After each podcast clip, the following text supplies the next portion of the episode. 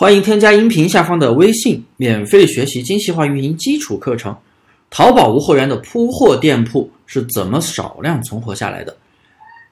淘宝无货源呀，其实已经很多年了。比如大猫是从二零一一年开始接触的，在二零一四年的时候创立了自己的淘差价团队，然后建立了淘差价的玩法，培训也做了到现在有六年了。既然能做这么久，那么存在既然有道理。所以大家千万不要再问淘宝无货源能不能做了，连铺货店、杂货铺都有很多存活下来，而且做得越来越好的。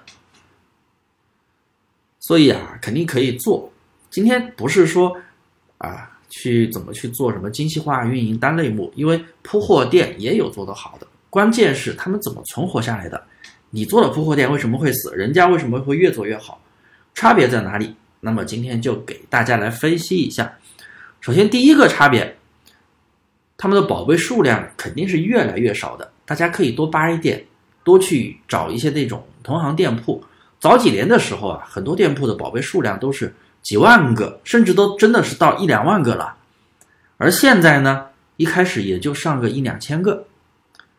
而然后那些做的特别好的杂货铺啊，刚开始上一两千个。然后宝贝数量它，诶，后面它会慢慢的去优化，甚至优化到几百个，甚至几十个，全店呀都在围绕小爆款在做，因为二零二一年店铺一定是以小爆款的形式才能让权重越来越好。为什么是一个小爆款的思维呢？呃，你们肯定做过动销，二零二零年上半年开始的动销玩法，几千个宝贝。每个宝贝全部刷一遍，然后第二天刷完了之后，第二天、第三天啊，好多宝贝都开始出单，出单了，出了几单之后呢，出了几天单之后呢，数据就开始下滑，下滑又得刷。那为什么会下滑呢？就是因为没有小爆款支撑，店铺这个宝贝有出单，那个宝贝也出单，没有一个系统的标签，系统它是不会给你持续性的流量。所以，为什么当你的宝贝出了小爆款之后，你会发现，哎，越卖越好，包括你新上的宝贝都会开始卖。所以，为什么要围绕小爆款去做？第二，宝贝啊都开始做差异化了，体现在图片和 SKU 上面，还有标题上面。哎，你要这么想，很多做铺货裂变的朋友，现在都是在选同行店里卖的好的商品啊，不管是蓝海数据的同行，还是说直接铺货裂变的同行。还是蓝海铺货裂变的同行结合起来的啊，总之就是铺货，我全部归归类为铺货啊。然后大家都是用同样的方法，大概的一个软件去铺货采集这些同行卖的好的商品，那么自然选到的宝贝都是大同小异的。你能找到的宝贝，人家也能找到。当你选到一个所谓的蓝海词以后，你去搜的时候，你发现了吧？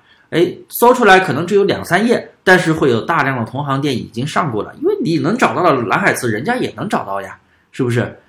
所以人家早就比你先上了，你不可能是第一个上的，人家早就有比你先上了。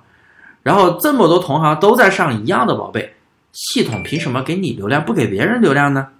或者说凭什么给别人流量不给你流量呢？那大家都是在恶意竞争，难道做淘宝是碰运气吗？所以啊，做淘宝一定要做好差异化。包括那些做得好的店铺，你可以发现，他们开始上视频，他们开始做评价，他们开始图片上会突出卖点，会把 SKU 的利润款也做出差异化，啊，这都是进步，这都是时代在改变啊。第三，这些店铺的 DSR 评分啊，不再像以前那么飘绿了。以前很多铺货店，甚至你自己做的店，啊，你一下子做个几十家店，基本上就是。爱买不买不买滚蛋的态度，对于买家来说的话，那么所以他们的好评你也是不在意的，他们好评差评你也不去维护，然后时间久了，店铺就一直飘绿。但是你发现现在很多做得好的铺货店、杂货铺，他们评分都在飘红，甚至还能打上金牌卖家。所以啊，这些人都开始在维护店铺的售后指标，不然你的店铺也不可能做了那么久。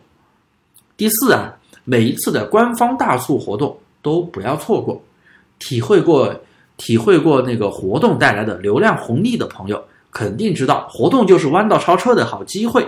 像现在马上就是年货节了啊，然后订单量、销售额都会在活动这几天集中的去提升，你的店铺层级排名也是蹭蹭的上涨。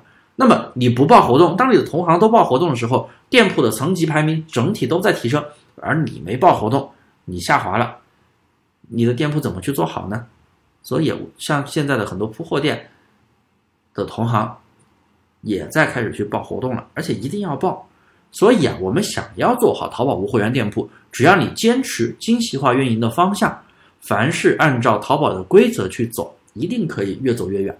那么还有朋友。你在问，哎，大毛老师，我是新手，我做淘宝做了一两年了，我也不知道淘宝有什么规则，那只能没事儿关注我，订阅我，多听听我的课吧。有问题也可以多找我交流。